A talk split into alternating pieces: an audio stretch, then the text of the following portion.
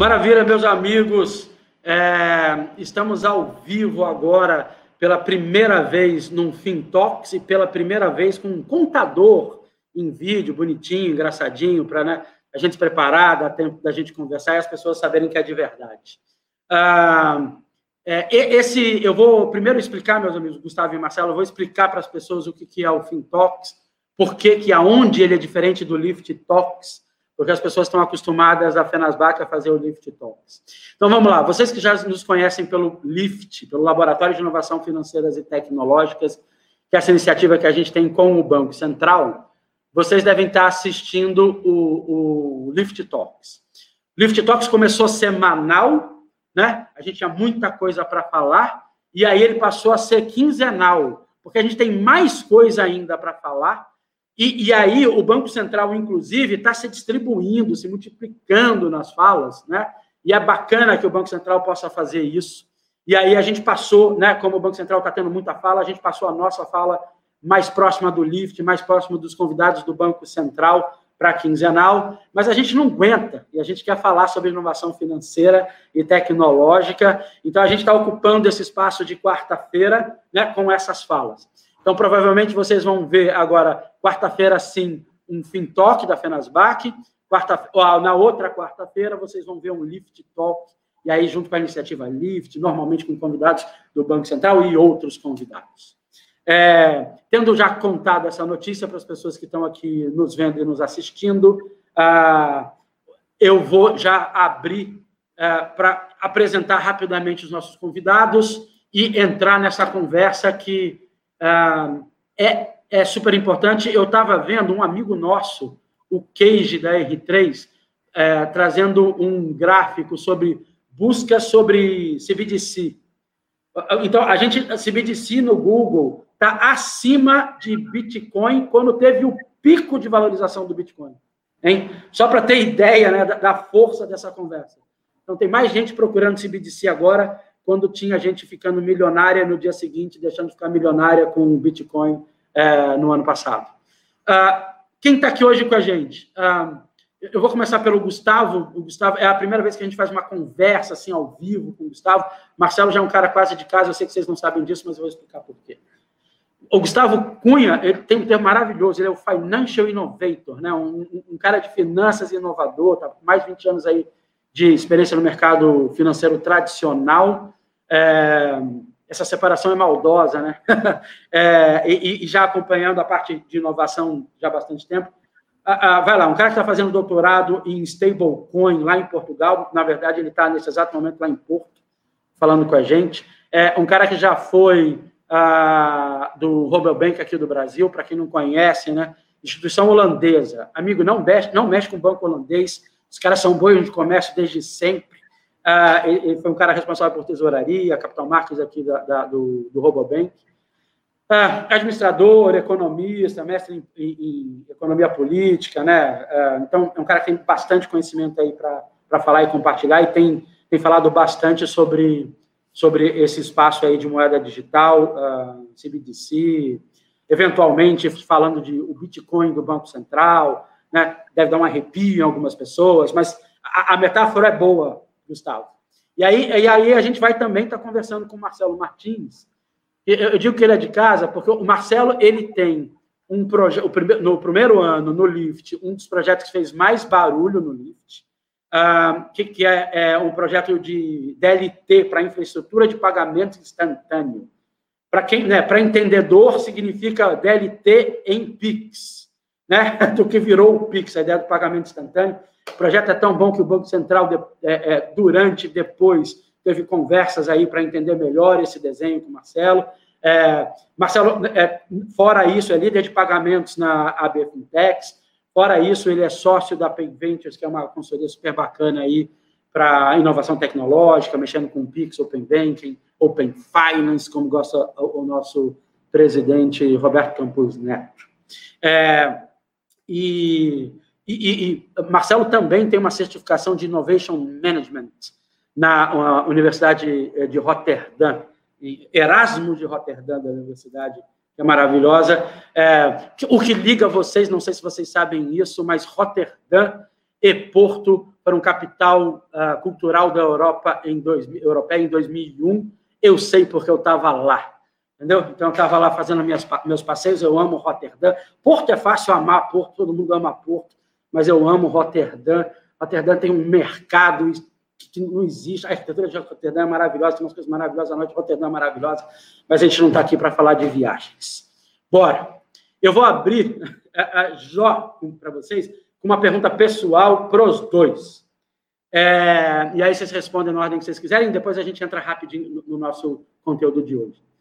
Quando criança, ninguém quer ser economista, financial innovator, ninguém quer ter certificado de, do Instituto for Management Development, né, na Suíça. A gente, criança, a gente né, quer ser outras coisas, assim. É, o que, que você queria, o que, que vocês queriam ser quando criança? E, e, e, e o que que o que, que aconteceu né, para te desviar desse belo caminho? Assim. Então, o que vocês queriam ser quando bem criança e o que, que aconteceu para te desviar desse caminho? Acho que o Gustavo está no mute.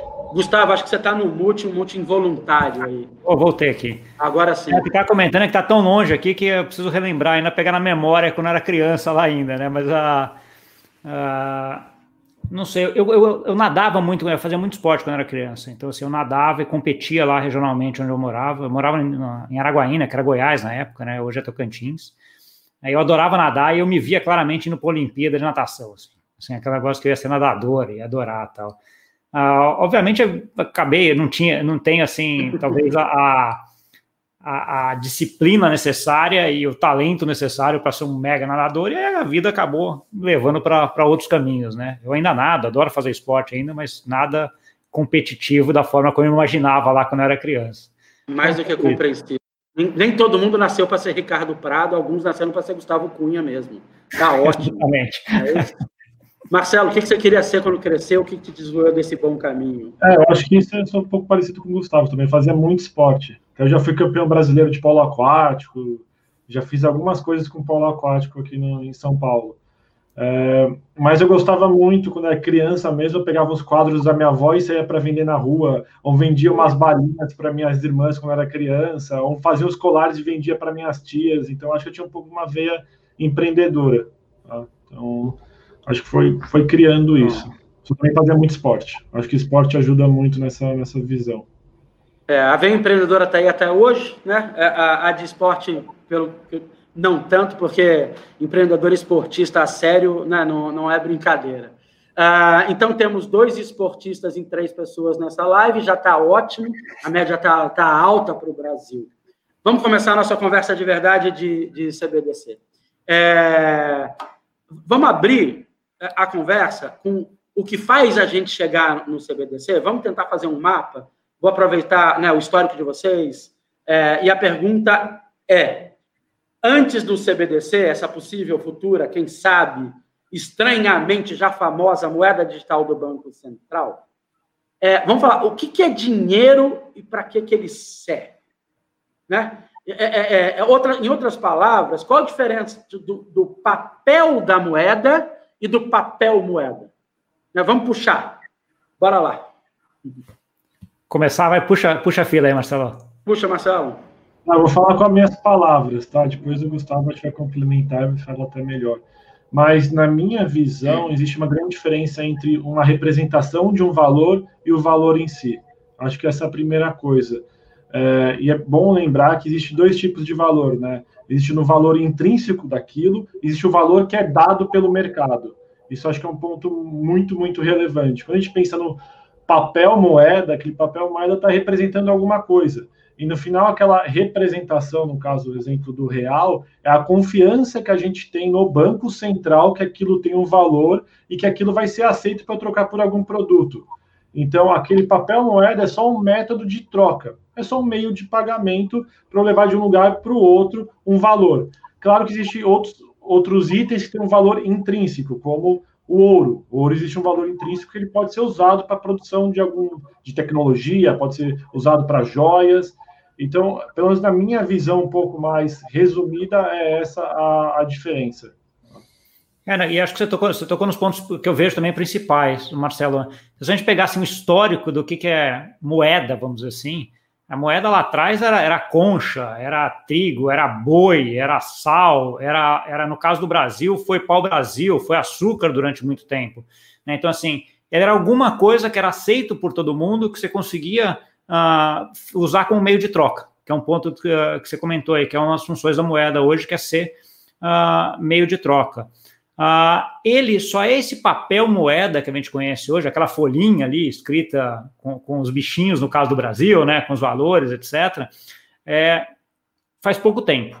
Né? Ah, se a gente for ver mais precisamente, é só depois de Bretton Woods, da década de 70, que você tem aquele papel que ele não é lastreado em nada. Né? Até ali a década de 70, 50 anos atrás, aquele papelzinho ele valia como vale hoje para a gente trocar e comprar as coisas, mas você poderia ir no Banco Central e trocar ele por ouro. Né? Cada papelzinho daquele lá tinha um valor em ouro que você conseguiria resgatar. Isso estamos falando aqui década de 70, 50 anos atrás.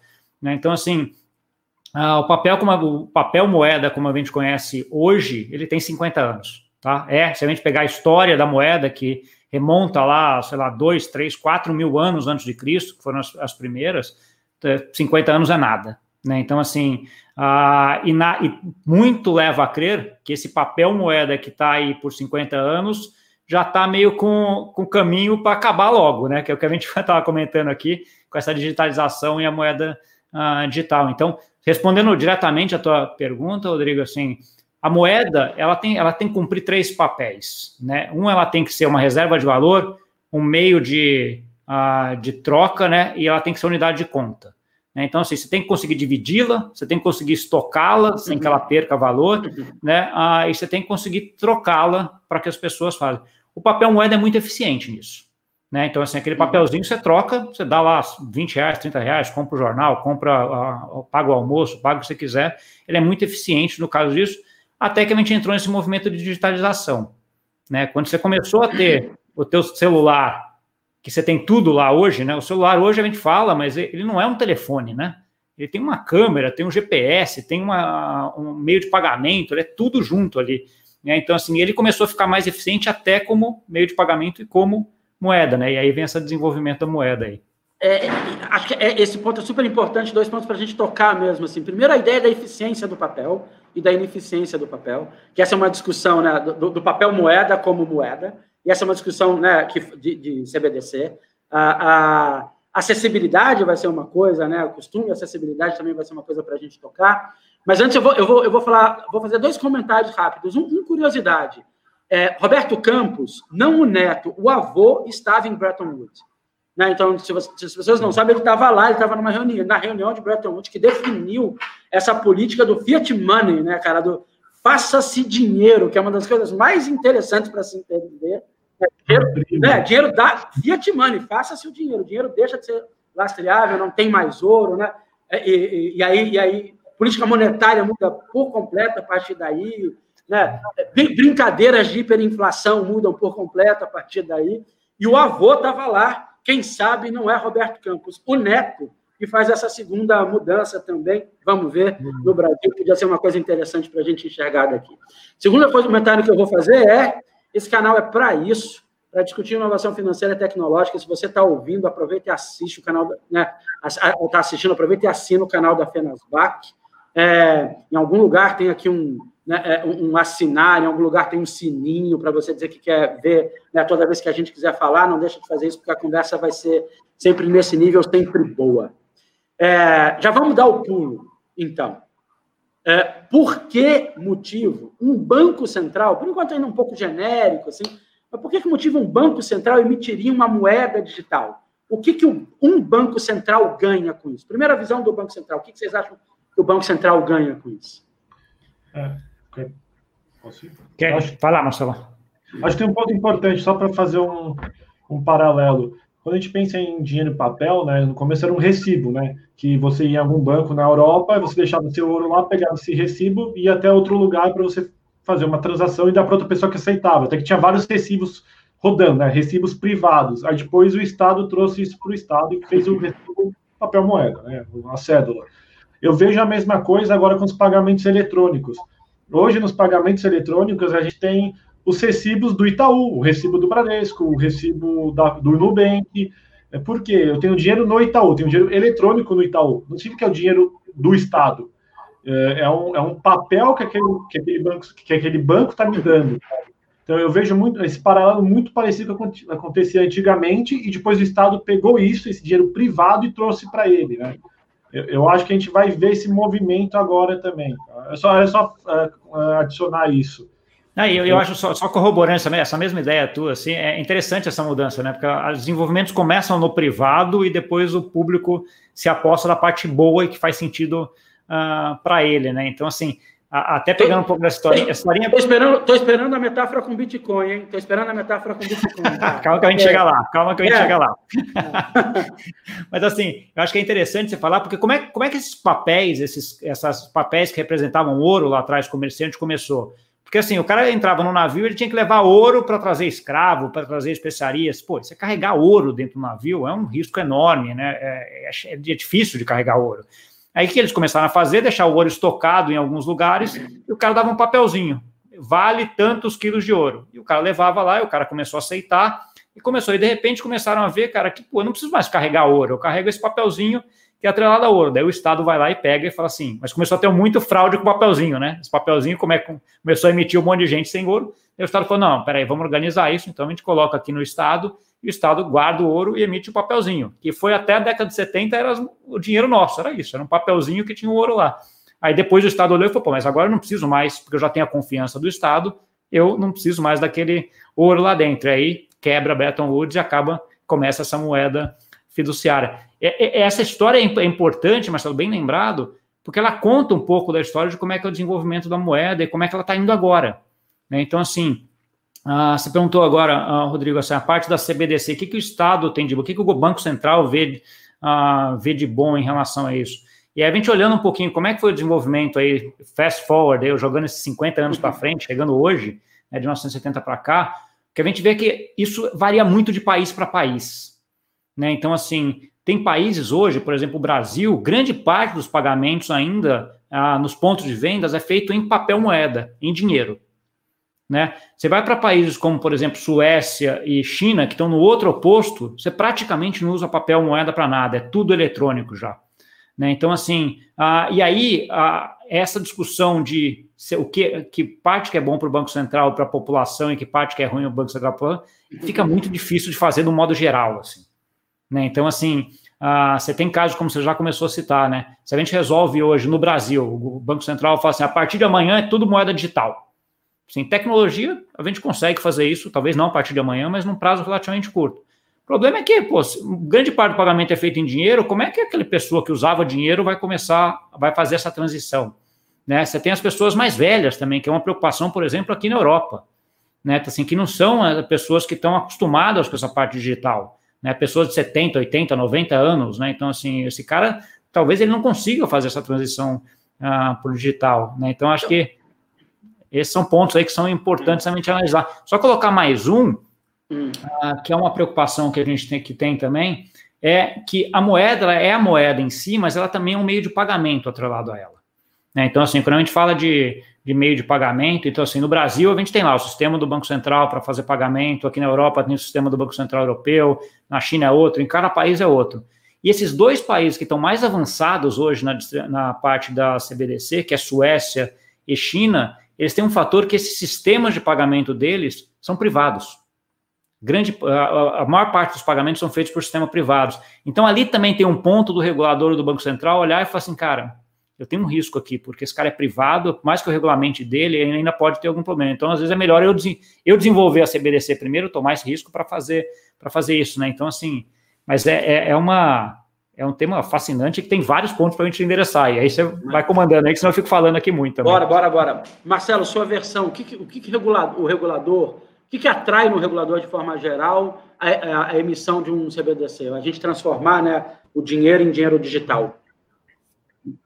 É, eu acho que depende do regulador, né? Mas acho que um dos pontos é rastreabilidade. Eu tenho rastreabilidade de ponta a ponta. Quando eu penso em China, isso faz muito sentido para o governo chinês. Para o Brasil, a gente já faz isso de outras formas, né? Acho que o próprio mundo de TED já faz isso, o mundo de cartão já faz isso, agora o mundo de Pix também já faz isso. Então, não sei se teria uma melhoria tão grande levando isso para um, um CBDC. Uh, políticas monetárias também específicas, então com o CBDC dá para fazer políticas monetárias específicas. Exemplo, eu posso dar uma carga de juros menor para algum tipo de, de setor da economia. Eu não preciso ter uma, uma, uma Selic básica lá padrão. Eu posso fazer uma é, diferentes. Às vezes para o lado de é, construção é uma, para a parte de alimentação, de coisa estudantil é outra. Então pode ter uma personalização, como eu estou trazendo isso para o mundo 100% digital e também que eu consigo diferenciar as pessoas, diferenciar os setores. Acho que isso é um ponto importante. Outra coisa que depende também do Banco Central, trazer isso para o Banco Central, né? Como o Gustavo falou, tem muita coisa que está dentro da iniciativa privada. Aqui também no Brasil também estava, quando a gente pensa em pagamentos eletrônicos, né? No mundo de cartão, ou de carteiras digitais, mas agora com o Pix já está indo para dentro do Banco Central, né? E eu acho que um movimento interessante a gente perceber é que na China eles passaram do papel moeda direto para as carteiras digitais, né? O Chat LPay. Aqui no Brasil a gente passou, está passando né, ainda, do papel moeda para o cartão, e agora a gente vai começar a ir para o Pix. O Banco Central chinês ele está pulando esse, o Pix, né, o pagamento instantâneo do Banco Central, está indo direto para o CBDC. Então, eu vejo esse pulo também da China. Então, China, papel moeda, carteira digital, carteira digital CBDC. Brasil, a gente passa por cada movimento, né? A gente vai papel moeda, cartão, uh, pagamentos instantâneos, o próximo é CBDC. Então, a China consegue dar alguns pulos, tá? Ela consegue dar alguns pulos. Isso eu acho uma coisa que eu acabei percebendo nessa okay. Pagamentos mais rápidos, o Pix já é rápido, então no Brasil não faria tanto sentido, é a mesma coisa. Uh, rastreabilidade, velocidade e política monetária específica. E também, eu acho, quando pensa em pagamentos internacionais, tá? Quando você tem o CBDC, exemplo do, da China, é mais fácil alguém ter a moeda yuan chinês quando você está em outro país, se fosse um, uma moeda digital, igual hoje eu posso ter Bitcoin, posso ter Ethereum, é mais fácil. Uh, mas é legal lembrar que o Pix já está usando o ISO 20022, que já é um padrão mundial em pagamentos. Então, o Pix brasileiro, pagamentos instantâneos brasileiro, já está sendo construído para algum momento estar tá conectado com outros pagamentos instantâneos. Também vai ser permitido, então, pagamentos internacionais. Uh, mas claro que com CBDC isso é mais fácil, né? Tem alguns valores agregados. Eu puxar duas coisas, então, que vocês já, já mapearam. Uma, uma, Marcelo, que a ideia de Selic, qual é a taxa Selic? E a pessoa perguntar para quem, essa é uma ideia disruptiva, né? Assim, qual, qual a taxa para quem? Né? É, é, e, e, como possibilidade de política monetária, né? O que você falou de fazer especificamente algumas políticas para determinados setores, né? É, a atomização da atuação do Banco Central, né? É, essa é uma coisa uh, interessante para a gente contemplar, imaginar até onde pode ir, o que, que pode ser feito, acho muito legal. E, Gustavo, você abriu, o Marcelo reforçou, mas ah, da ideia de depende do Banco Central, né? A vantagem depende do Banco Central mesmo. E você falou algumas coisas, eu quero dar alguns nomes aos bois aqui e ver se vocês podem aprofundar para a gente ter certeza que as pessoas que estão aqui discutindo estão na mesma página, assim. É, é, é uma das grandes questões do uso de, a, a princípio, de uma moeda digital, de um, CD, eh, de um CBDC, seria o tal CBDC de atacado, né? Que é a história de liquidação bruta em tempo real, né? É, você poder né, saber é, é, abaixar o risco sistêmico, o Banco Central está enxergando, todos os grandes bancos está acontecendo, blá, blá, blá. E Brasil tem uma coisa chamada sistema de pagamento brasileiro, tem o STR, que é o nosso sistema aí. É, é, né, o, o, Marcelo estava falando sobre pagamento instantâneo, velocidade rastreabilidade, né, e os, o SPB trouxe algumas dessas coisas, né, com, com é, é, mas e agora a gente tem o PIX, que, então a gente tem o SPI, né, além do SPB, a gente tem o SPI, Sistema de Pagamento Instantâneo. Então, no Brasil, o que a gente já fez faz com que a, a CBDC perca força para a implementação. É, talvez seja por isso que o, o Banco Central brasileiro não, não parece tão animado em relação a tempo, pelo menos, com o CBDC. Como é que vocês veem esse histórico que a gente construiu o impacto em pensar em CBDC? É, eu, eu acho que a gente tem, dois, dois pontos dessa análise, Rodrigo. Um é as formas de implementação de CBDC, né? Essa CBDC de atacado que você tem, que a gente que descreve na literatura, que tem alguém testando, é muito parecido com o que a gente já tem hoje com as reservas bancárias no Brasil. Você não teria uh, incentivo nenhum para o Banco Central fazer isso, porque ele já tem o controle sobre isso, já é muito eficiente, já está testado há muito tempo. Tem alguns países que não têm isso. e que aí pode fazer sentido fazer uma CBDC de atacado. A CBDC de varejo, que é aquela CBDC que vai estar tá lá na conta, na carteira da, das pessoas mesmo, né, e não só a, com os bancos, aí você tem algumas vantagens, que é essa parte de, dos juros individualizados. Você pode, para esse mundo de juros negativos, como Europa e Estados Unidos hoje, você pode cobrar juros negativos. Então, de tal forma que você vai ter lá 100 reais equivalente na sua carteira, e daqui a um tempo vai cair para 99. Né? Então, assim, ele pode uhum. aplicar isso. Ah, tem, teve um teste espetacular sendo feito na China durante a semana passada com a DCEP, que é essa, essa moeda digital deles, tá? É a CBDC da China, que o cara fez exatamente isso. Ele, ele fez uma. Ele distribuiu dinheiro, a, a CBDC chinesa, para um monte de gente lá, via uma, uma loteria, só que a pessoa só podia usar naquela semana. Se ela não usasse naquela semana, aquele dinheiro sumia. Né? Então, aquilo lá foi um teste que, quando a gente, coloca isso em termos de país, de política monetária, é como se fosse um teste para juros negativos. Ele está queimando uma moeda né, digital. Então, assim, ah, funcionou super bem. Assim, ah, por outro lado, agora olhando especificamente de Brasil, quais seriam as motivações para o Brasil estar tá na frente desse processo e, e, primeiro e ser rápido? Porque ele tem risco também, né? Você inovar, você fazer, você tem riscos de, de implementação. E, e até você tem vários papers agora que você falou que está sendo muito procurado. Assim, eu estou fazendo doutorado sobre stablecoin, que é bem correlato a isso. Você tem dois, três papers de bancos centrais do mundo toda semana sobre esse assunto. Uhum. Né? Então, assim, está é, muita gente discutindo, você tem muita a, a for, depende da forma como você coloca, muda muito a tua política monetária. Então, por exemplo, só para dar um exemplo facinho, o dinheiro que a gente tem hoje, que a gente acha que é dinheiro do Banco Central, na verdade é dinheiro dos bancos, né? Porque o Banco Central lá uh, dá 100 para o banco, o banco empresta 100 para alguém, que volta para o banco, ele empresta mais 100, então ele faz, sei lá, mil de cada 100 que ele tem lá com o Banco Central. Né? Então, o dinheiro que a gente tem hoje é dinheiro passivo de, de banco. Numa CBDC de, uh, de varejo, pode ser que esse dinheiro fosse direto do Banco Central. E aí, você teria conta no Banco Central, e aí o Banco Central teria que gerir essa conta, mas o Banco Central também faria crédito ou não? Então, por exemplo, só para levantar uma das discussões que tem aí nessa arquitetura de CBDC. Né? Então, assim, como o Banco Central do Brasil já tem um sistema muito bem implementado, já está muito uh, seguro, uh, o sistema de pagamentos, a parte que mesmo que o Marcelo comentou que era privada, agora está indo muito para a coordenação do Banco Central com o PIX, e o PIX já, já deixa a porta aberta para uma CBDC ah, no futuro, ele, de certa forma, não tem pressa para inovar em relação a isso.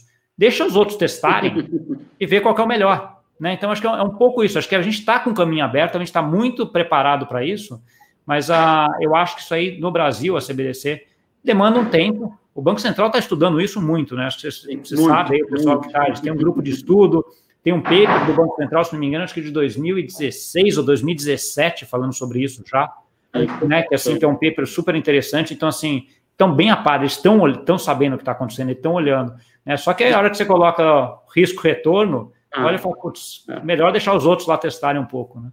O Gustavo não aguentou quando você falou Pix, ele abriu o microfone, porque ele tem uma complementação. Tem, se tem um cara que sabe de Pix, é, é o Marcelo. Marcelo, é, manda, por que, que é, além do que você vai falar, por que, que o Pix faz parte desse movimento aí de CBDC?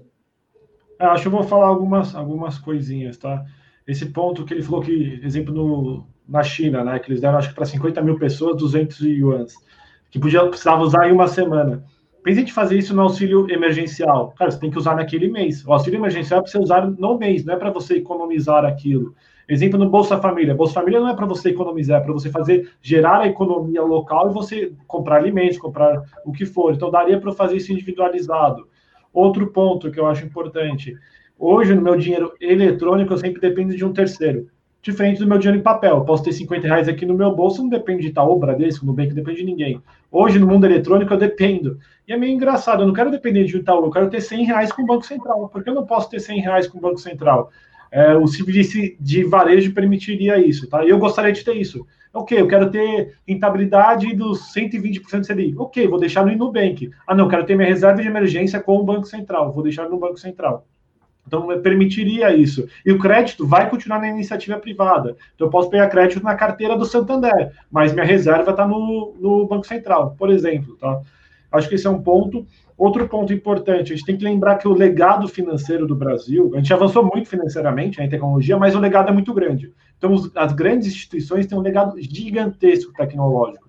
Até que isso fica, é, fica evidente, exemplo, no Pix. No Pix eles tiveram muito problema em implementação, muito, muito. Exemplo no negócio da DICT, né, do registro das chaves, caiu no dia lá, no dia 5 caiu Itaú, Bradesco e Santander, se eu não me engano. É, então, pensa a implementação de um CBDC que vai mudar mais coisa, cara. É quase impossível na cabeça desses bancos para mudar isso internamente. Então, acho que o Pix é o primeiro passo. O segundo passo, que está em conjunto, né, é Open Banking. Então, na minha visão, para a gente avançar com o CBC, primeiro tem que ter o Pix bem implementado, então a gente está falando de 3 a 4 anos. Então, ter um Open Banking bem implementado, também de vai, 2 a 3 anos, para depois pensar uma inovação em cima dessa estrutura.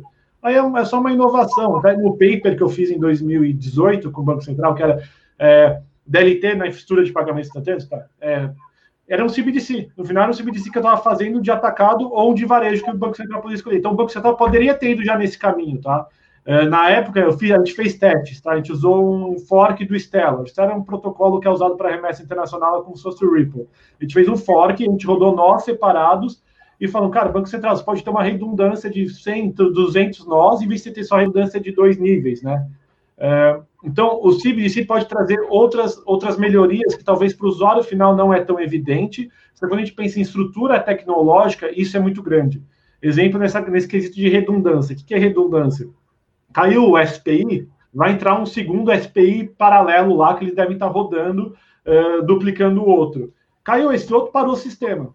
Tá? Então a gente está falando que o sistema uh, brasileiro, caiu dois sistemas, parou. Isso, cara, quando a gente pensa em Bitcoin, vai cair quantos nós, né? Quantos sistemas para o sistema em si parar? Cara, é, é imparável, né?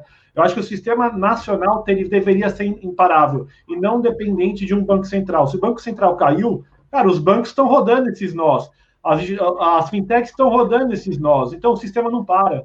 Eu acho que esse nível de redundância, acho que é uma coisa que o DLT, o blockchain, traz e por seguinte pode ser pode se chamar de CBDC também, tá?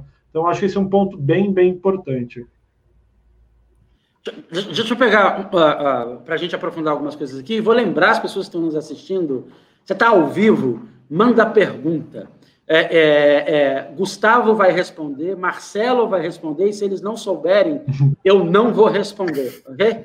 Então, é, é, mas manda pergunta, você está aqui, quer, quer conversar sobre CBDC, já pode mandar. A Lívia lá atrás tinha mandado uma pergunta para a gente, se, se, o Pix pode facilitar ou agilizar de alguma forma o rumo da moeda digital no Brasil. Lívia, muito obrigado, está respondido. Se não tiver, você avisa para a gente de novo, dizendo, não, não, tá, não é o suficiente ainda. E aí a gente se aprofunda. É, Gustavo, deixa eu pegar uma coisa que você falou, e, e pensar em, em, cenários aqui, né? E vocês falaram muita coisa, e, mas também tem impacto com coisa que você falou, Marcelo. Marcelo, o Gustavo falou assim: eu posso ter uma conta no Banco Central. O Gustavo fala assim: eu não quero ter, eu não quero ter o dinheiro em banco, eu quero ter no Banco Central. Né? Hoje, quem tem conta no Banco Central são os bancos, chamadas contas reservas, né? e o Banco Central toma conta disso. Então, imagina, eu fico imaginando a complexidade de um Banco Central tomar conta né, de contas individuais. Essa pode ser uma possibilidade. Marcelo já está querendo já a resposta. É igual hoje você ter uma conta do banco no SPI. No SPI você tem a conta PI, que é a conta de pagamentos instantâneos. Em vez de ser de uma instituição, você tem por usuário. Só vai aumentar o número de contas. Não tem, não é dificuldade. Okay. ok. Ok. A outra, então, mas então eu vou lançar outra, já que né, depois se o Gustavo quiser falar, pode. A outra é, é se eu, se eu tenho uma conta direta no Banco Central, vão ter duas questões. Primeiro é o nível de rastreabilidade e, e, e segurança individual dessa história. Quer dizer, o Banco Central, a, a, partir de determinado momento, dependendo de como foi implementado, em teoria, dependendo de como foi implementado, sabe exatamente onde eu estou gastando. Porque, Gustavo, você falou isso bem, e o Marcelo falou assim: se está me dando dinheiro como Bolsa Família, auxílio emergencial, e está dizendo que eu não posso investir esse dinheiro, Bem, ele tem que saber onde eu gastei de alguma forma. Esse, essa sensação de, de, um governo centralizador, né, de um banco central centralizador, saber onde eu gasto meu dinheiro todo o tempo é uma questão para ser falada se eu tenho essa conta direta. A outra é, se eu tenho dinheiro no Banco Central e eu posso investir, sei lá, no Tesouro Direto, né, no Banco Central, é, é, isso não vai ter uma, um esvaziamento do dinheiro nos bancos tradicionais, esse esvaziamento desse dinheiro de investimento não pode, não gera um risco sistêmico, não, não, não abala o modelo de negócio a ponto de gerar risco sistêmico? É, então vamos por partes. A, a, primeira parte é o seguinte: eu acho que assim, a gente já está, a, a, gente como pessoa, a gente já está se digitalizando e nossos pagamentos estão se digitalizando também. Se esses dados vão ficar com base numa entidade privada ou numa entidade pública, é o que vai ser definido para frente, porque eles vão estar em algum lugar.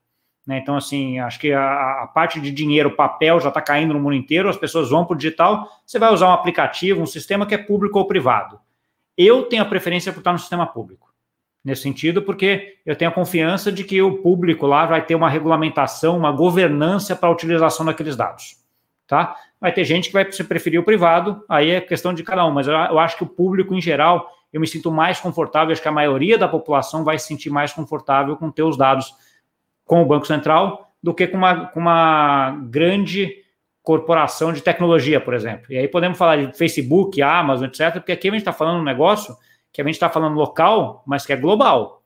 Né? Então, assim, uma das grandes vantagens, como a gente já comentou aqui, de você criar uma Central Bank Digital Currency é para o mercado local também, essa parte de controle, mas também porque ela vai fazer câmbio muito mais rápido e muito mais fácil. Né? Hoje, para você mandar câmbio aí do Brasil para a Europa, você demora dois dias ainda pelo sistema SWIFT, né? que é um negócio em termos de tecnologia, assim, bizarro, para dizer o mínimo. Né? Você consegue transferir com Bitcoin, que a gente comentou, em coisa de 10 minutos está aqui.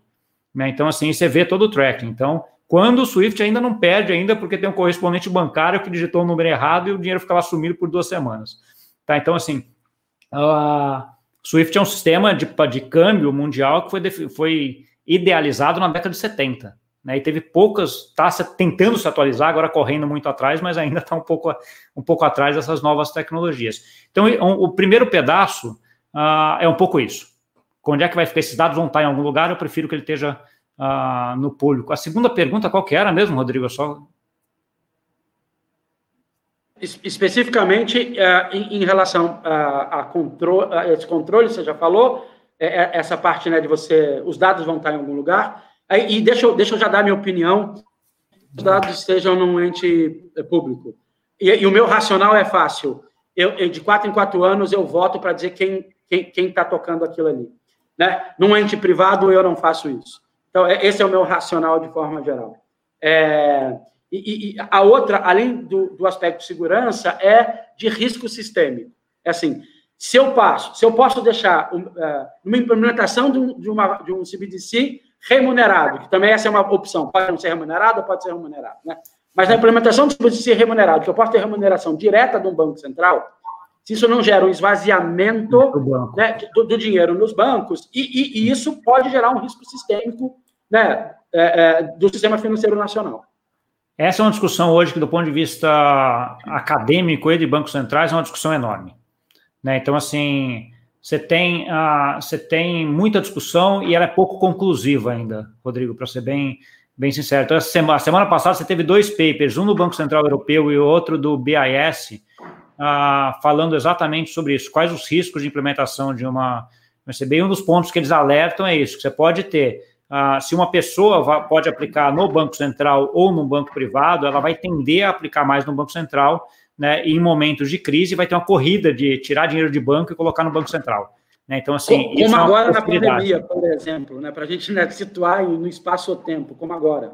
Exato. Então, assim, você pode ter ah, esse movimento, mas ao mesmo tempo eles colocam alguns mecanismos que podem auxiliar isso, né? Então, o Banco Central pode ser utilizado nesse momento como uh, um emprestador de última instância para os bancos também. À medida que os bancos vão tendo saque, ele pode aumentar linhas para os bancos e deixar o sistema mais tranquilo. Mas uh, é uma preocupação, sim. Né? A outra preocupação é que hoje você tem o sistema de reservas fracionárias, né? Como eu falei, aquele negócio, o Banco Central dá 100 moedinhas para o banco e o banco empresta e recebe, empresta e recebe, empresta e recebe e vai fazer mil daquelas moedas. Né? Se a gente tiver uma CBDC com todo mundo um para um com o Banco Central, ah, e a capacidade dele criar moeda diminui muito também. Né? Então, ah, e aí como é que fica? Mas esses, esses são ah, decisões que tem que ser feitas na, na, na, arquitetura, né? Em como é que você vai montar o sistema? São decisões de arquitetura. Por isso que eu acho que tá interessante o Banco Central do Brasil estar tá na posição que ele está hoje, que ele pode esperar um pouco. Né, esperar esses três, quatro anos que o Marcelo comentou aí para implementar o PIX, Open Banking, e depois lá na frente, daqui 3, 4 anos, isso aí está correndo muito rápido. Já vai ter algumas arquiteturas implementadas, ele pode pegar ali o melhor de cada uma. É o que ele fez no Pix. Ele copiou de outros, de outros países e, claro, que trouxe para o cenário brasileiro, né? E misturou o que tinha de melhor no resto do mundo. Então, não foi a gente que inventou o Pix, né? A gente trouxe de outros lugares. E um ponto importante que eu acho, o dinheiro já fugiu de alguns bancos, né? Muita gente colocou dinheiro no Tesouro Direto por causa da crise, né? Então, eu acho que vai dinheiro para o Banco Central, claro que seria mais fácil, mas já foi para o Tesouro, né? Acho que isso é um, é um ponto. O outro ponto que eu imagino também é que, exemplo agora, a, as empresas que tinham direito a crédito, né? O banco deu muito dinheiro para os bancos, para os bancos darem esse crédito para as empresas. Não chegou isso para as empresas, tá? Não chegou, não chegou para a maioria das empresas. O Banco Central tendo esse contato direto chegaria. Então, para políticas fiscais e monetárias, faz muito sentido você ter um contato direto com o seu cidadão. Cara, o Banco Central só existe para me dar um serviço melhor, porque eu preciso ter um terceiro intermediário fazendo isso e não chegar esse benefício para mim. Então, eu não vejo que os bancos, fintechs, não tem que existir. Eles vão ter serviços agregados. Igual o Pix, se a gente pensar, não precisava existir, porque o cartão já fazia isso. Exemplo, já deixava você fazer pagamentos. Então, eu acho que é só uma melhoria estrutural. Tá? É uma melhoria estrutural. Bacana. É, conversa vai longe, foi, e foi só dizer que podia fazer pergunta, que a gente já tem umas 20 aqui. Bora lá. É, algumas específicas eu, eu já vou soltando. O Celso, quer saber se vocês acham que a integração de wire transfer instantâneos globais virá antes ou depois da implementação dos CBDCs. Vou aproveitar, Celso, e dizer assim: o Gustavo falou no Swift. Se você é do Swift, sim, a gente sabe que o Swift tem uma rede de de pagamento, usando a AGI, está tudo lindo. Só não está sendo usado, isso não gera escala, ainda não está lá. Antes de que venha qualquer coisa. O Swift, de forma geral, ainda é lento mesmo, não é só que tem Ripple por aí também nadando de braçada em algumas coisas. Voltando para o nosso amigo. Vai vir primeiro a integração de wire transfer instantânea global ou primeiro vem CBDCs? Essa aí, é, essa aí é uma bola de cristal, aí, né, Rodrigo? Ah, se eu tivesse que chutar aqui, ou, dar um chute educado, eu acho que vai, vai sim meio paralelo, mas acho que o wire transfer instantâneo vem mais rápido. Tá? Porque acho que o CBDC, como ele afeta muito política monetária dos países, etc., isso acaba fazendo com que você tenha que olhar vários outros pontos, né, que não de transferências automáticas. Então, acho que essa integração pode ser que seja mais, mais rápida. E acho que, acho que um ponto interessante aqui, que a, a não está falando de tecnologia, né? Tecnologia está tá aí já disponível, fácil para fazer tudo isso. Né? Mas assim, a gente está falando de uh, um, um, um, acordo social né? entre países, entre as pessoas, dentro do país. Então, assim, estamos falando de regras. Né? Então, assim, essa mudança de regras é um negócio um pouco mais demorado, porque ela depende de discussão. Né? Para você fazer transferências instantâneas entre países, hoje a tecnologia já está aí, o próprio Ripple que você comentou aí, faz isso super eficiente e super rápido. Né? Marcelo, quer complementar? Eu vi você. Ah, não, acho que eu tenho a mesma, a mesma visão. Acho que CBDCs em menor escala vão surgir agora. Já surgiu, né? Alguns agora em menor escala. Provavelmente nesse ano, nesse ano, no próximo ano, vão, vão aumentar essa escala, né?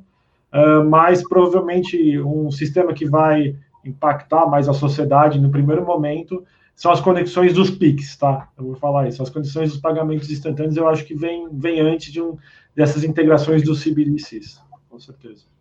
Tecnicamente, deixa eu só comentar uma outra, outra coisa.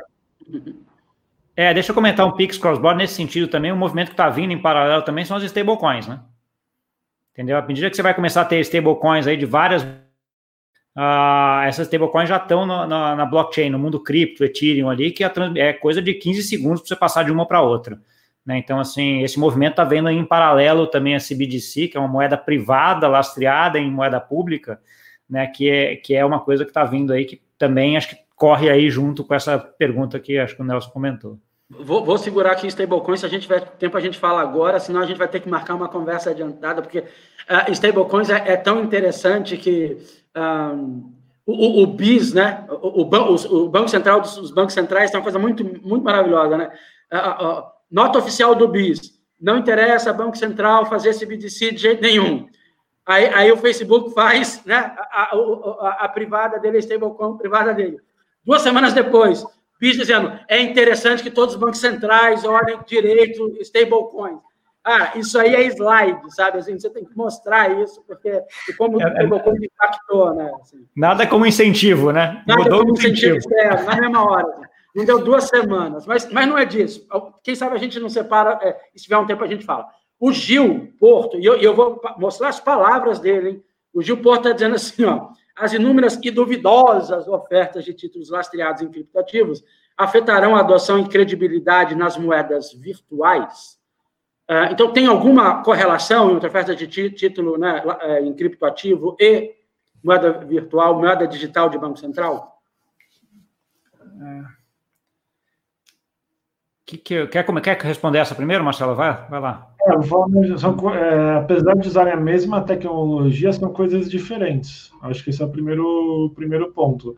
É, você está usando a mesma tecnologia. Hum, o uso, quem dá é quem faz algo em cima dessa tecnologia. Não sei se é exatamente isso que ele queria como resposta. Então, você pode ter a criptomoeda que usa blockchain por trás, pode ter um CBDC que também usa um blockchain por trás, mas as regras de negócio e a implementação são totalmente diferentes. A mesma coisa que a gente pensa no stablecoin. Pode usar um blockchain até público, mas as regras de implementação são diferentes.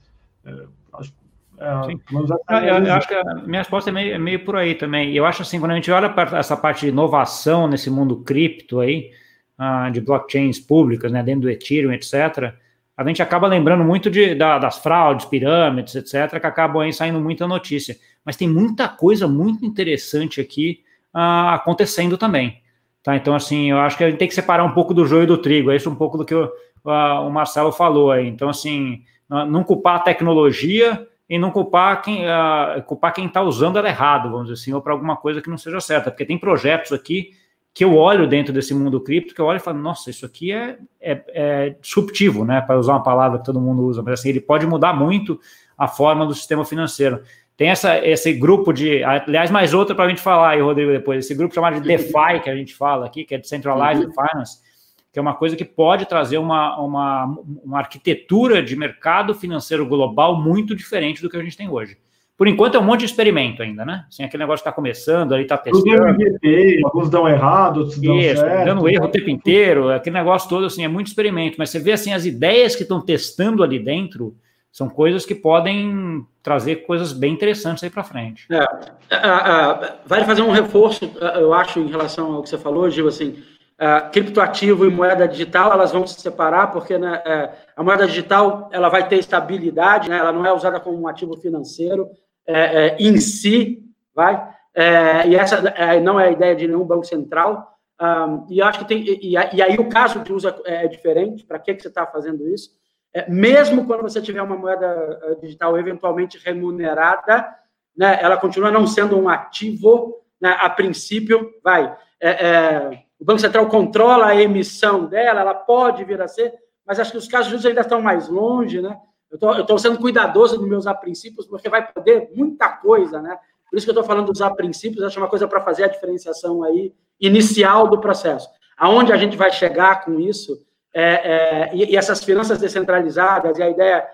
Meu amigo, talvez, talvez a ideia final de, de globalização né, seja essa, diga-se de passagem, né, essa sensação de que você está trocando moeda com qualquer pessoa no mundo, está fazendo pagamento com qualquer pessoa no mundo, não está nem sabendo se tem banco ou banco central.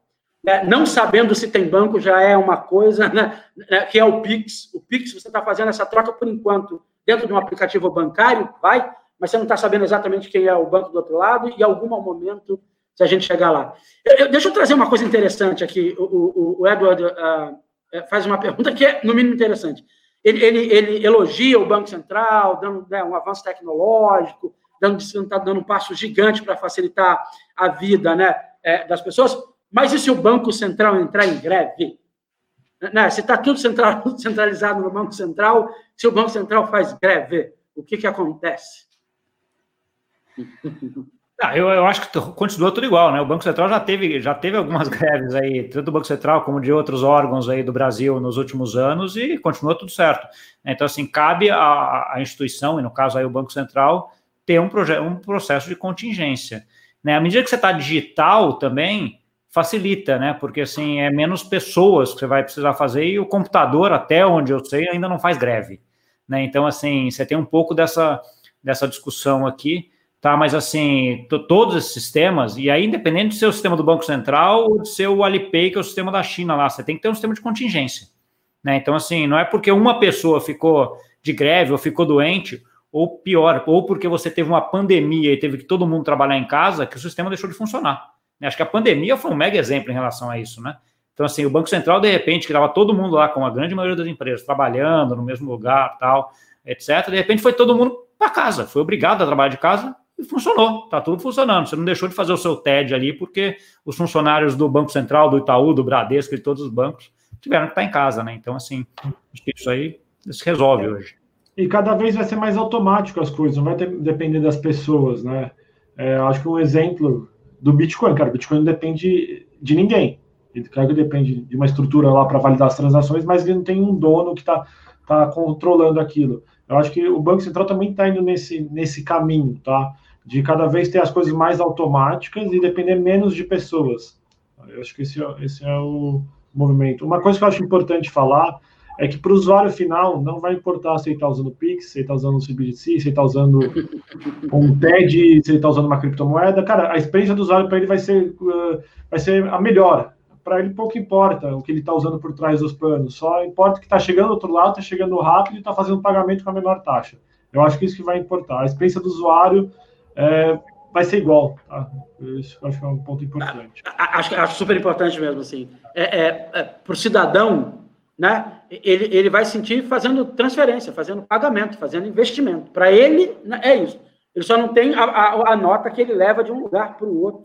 Né? E, e, a experiência vai ser, pode ser melhorada, e aí sim, pelos casos de uso. Né? O, o que a tecnologia e o modelo permitem a fazer, que antes não permitiam, né? o que não era permitido. É, a gente já está até adiantado na nossa conversa em relação a tempo, não assunto, né? assunto não falta. Mas em relação a tempo, a gente está bastante adiantado aqui. É, é, Tiago está dizendo que é, é, acho que essa conversa aqui, né, tá, vendo essa nossa conversa, está dizendo que a gente vai ter que levar essa disciplina nova para o curso de Ciências Econômicas, chamada digitalização da economia. Não posso concordar mais, Tiago. Assim, é, a gente, e não é só, hein, a gente tem que levar esse curso, essa disciplina, para dentro das instituições financeiras, Tiago né? Porque a, a, digitalização da economia de forma geral muda o que uma instituição financeira faz. Muda o que o Itaú faz, pode fazer, muda o que uma, uma caixa econômica faz, pode fazer, muda o que um, um, um faz, pode fazer, o mais pode fazer. Todas, todas, por completo. É, eu vou trazer uma pergunta, é, agora vou tentar fazer só o reverso para a gente é, não brincar que tudo são flores e não deixar claro isso. Ah, existem riscos né, de implementação é, é, estão sendo avaliados, levantados. Que riscos são esses e que preocupações são essas, na visão de vocês, para a implementação, vai lá, é, full de uma CBDC? Quais são os riscos e quais são as preocupações de um banco central em relação à implementação forte de uma moeda digital? É, posso, vamos, vamos lá. Então, alguns ah, riscos. Ah, risco de, de cybersecurity, né? Segurança digital aí, acho que é, é um risco importante.